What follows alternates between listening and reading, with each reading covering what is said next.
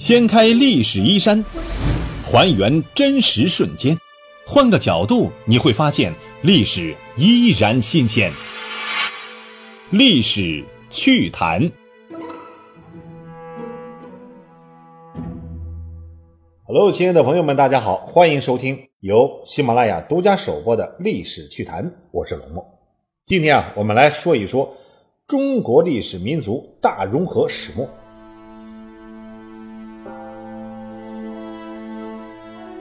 中国历经数千年的发展，始终是个多民族的国家。各个民族在漫长的时间当中呢，相互的接触、相互的渗透融合，破除种族之间的界限，不断的为中华民族增加新的生命力。陈寅恪曾经在唐代政治史论稿当中写道：“汉人与胡人之分别，在北朝时代文化较血统尤为重要。凡汉化之人，即莫为汉人。”胡化之人即视为胡人，其血统如何在所不论。其实不仅南北朝时期这样，全部中国历史几乎都是这样。从孔子开始，认为啊，虽然也讲华夷之辩，主张尊下攘夷，但是同时又提出了夷狄进入中国，则就是中国人。这种带有辩证的处理民族间矛盾的观点，其用意呢，不仅将文化作为了民族间的融合的纽带。更重要的是，彻底排斥了狭隘的民族血统论的观点。这种不看血统，只看文化的演变，是有其历史原因的。中国最早的朝代夏朝曾经统治中原的时候，殷商还是一个从东海之滨兴起的落后的民族。后来他们逐渐壮大了。夏朝末代呢，君主无德，于是进入了中原，灭掉夏朝。当殷商统治中原时，那个时候的周人兴起了陕西岐山。当时在殷商统治者的眼里啊，周族其实也是夷狄，但是周朝接受了商文化，从而灭掉了殷商，取而代之。周兼于二代，郁郁乎文哉，就变成了华夏。可见中国在上古时代的历史，夷夏的分别也并非一成不变的，也是随着文化归属的变化而变化的。周人夺了天下，就以中国自居。孔子严格说是殷商的后人。按照血统论来说呢，他的敌人应该是周人，所以应该仇视周朝。但是孔子却称赞周人是郁郁乎文哉，无从周。春秋战国时期，诸侯国之间呢相互征伐，民族之间接触呢变得更加频繁。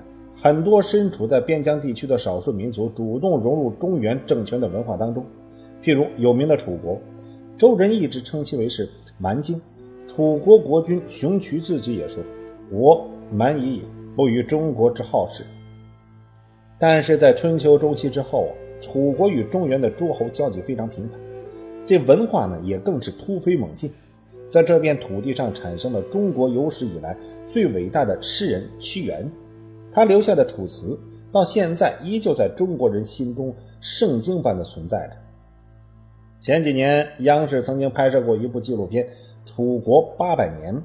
里面细致地描绘了楚国与中原交流接触的全过程，最后如何在与中原接触的过程当中，成为华夏大地最灿烂辉煌的诸侯国之一，将一个渴望被中原政权承认而不屈不挠改变自己文化的边疆诸侯国拍摄的荡气回肠。南北朝时期啊，中国又一次进入了大分裂时期，汉人一词真正的被赋予了汉族的意义，就是啊出现在这个时期。同时，也是中国与少数民族文化融合最频繁的时期之一。就是这个时期，当时很多少数民族政权都将汉化定为国策。有名的北魏开国皇帝拓跋圭，本来是鲜卑族，情感上对于汉族文化并不感兴趣，但是为了统治中原，又不得不接受汉族文化，以及孕育出政治制度和经济制度。他迁都平城，建立宗庙，立社稷。又命令邓渊制定官制、立爵位、制定音乐，要求董密呢制定朝廷礼仪，让王德制定律令。曹崇考天下，将一个习水草而居游牧民族变成了一个汉文化兴盛的农耕社会。北魏太武帝拓跋焘执政之后，继续推行汉化政策，他重用汉族士大夫，尊崇儒学，重视教育。使得北魏汉文化呢从官到民异常兴盛。不过，朝廷强力推行汉文化普及，也引来啊鲜卑保守势力的强烈不满。崔浩的死就是一次鲜卑贵族对于扩大汉文化的一次反抗。崔浩出身在北方的大家族，他的父亲一直在北魏担任高级官员。崔浩呢，也经历了道武、宁元、太武三个帝王，始终都被朝廷信任，官至司徒。晚年他修国书，里面记载了很多北魏早期的一些黑历史。并且树立起石碑啊，立在了通衢大道旁，导致鲜卑的一些贵族看到了，大为愤怒，跑到拓跋焘那儿去告状了。随后，拓跋焘就逮捕了这个崔浩，给予了灭族的惩罚。同时，这个案件还牵扯到了当时的很多的汉族大家，当时的范阳卢氏、太原郭氏、河东柳氏等诸族，都因为此案被处死的人数多达是两千多人。崔浩的被杀，表面上呢好像是似乎揭露了北魏的一个疮疤，其实啊是鲜卑贵族对于朝廷汉化的强烈不满，而趁机打击汉族大家的一种复仇。但是如此严厉的惩处，还是没能够挡住北魏的汉化。到孝文帝时期，北魏又进入了一次汉化的高潮。他执政之后，迁都洛阳，进行彻底改革，以华夏正统自居。尤其重要的就是。孝文帝把鲜卑贵族和汉人贵族之间建立起关系的桥梁，共享政权。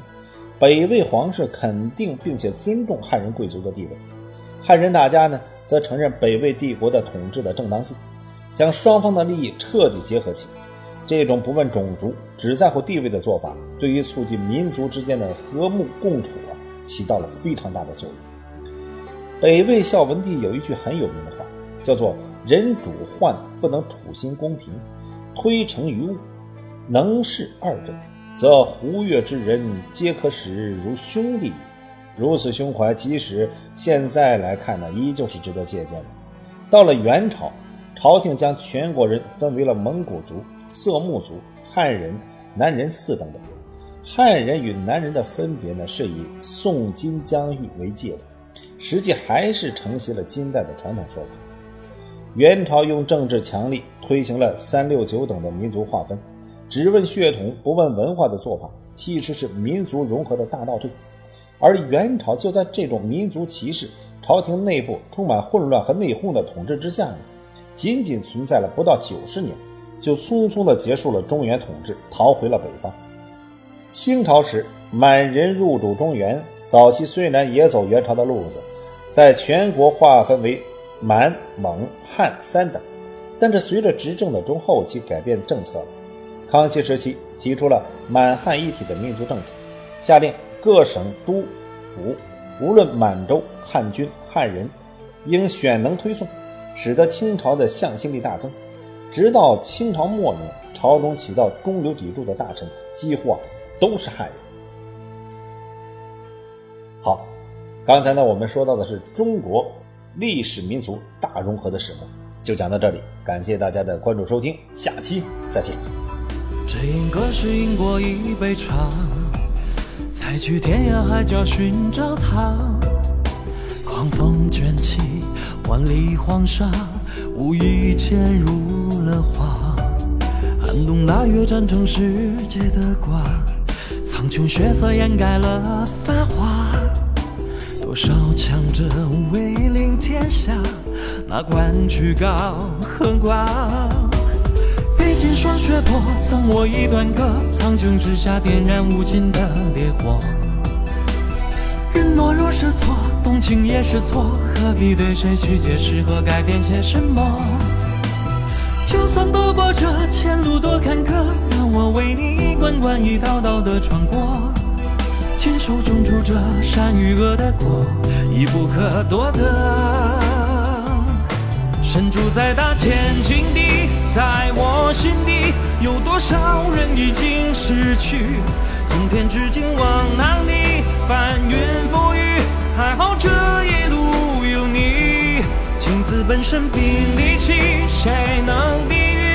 放手不放弃，或某天灵气褪去。我数樱花大千，世界只剩我和你。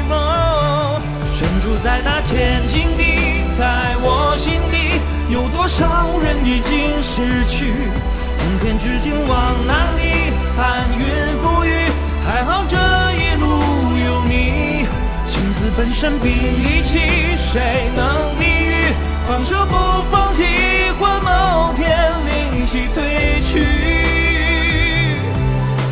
火树银花大千，世界只剩我和你。